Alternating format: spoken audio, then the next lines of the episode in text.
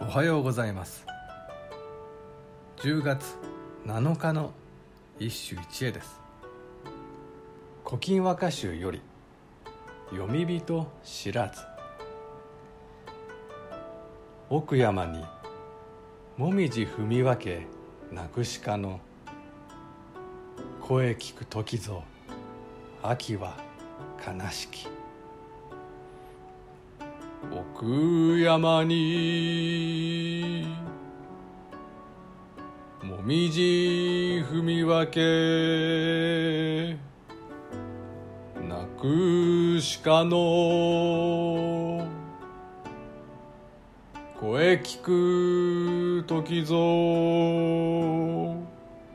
秋は悲しき。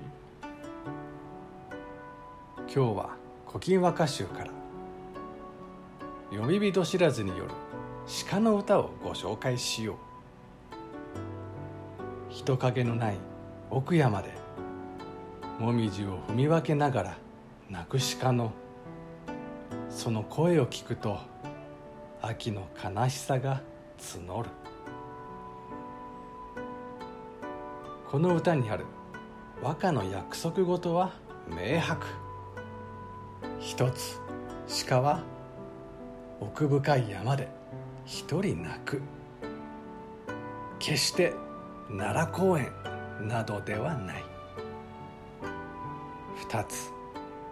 おじかが目近を求めて泣く。この二つである。ここまで類型化が徹底されると趣向の違う歌はほとんど読めない。さて今日の歌。百人一首ではご存知の通り猿丸太夫の名で取られる。正体不明の伝説的な人物だが太夫ということで語彙の漢字であることはわかる。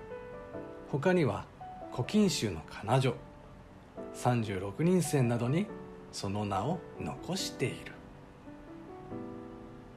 以上今日も素晴らしい歌に出会いました。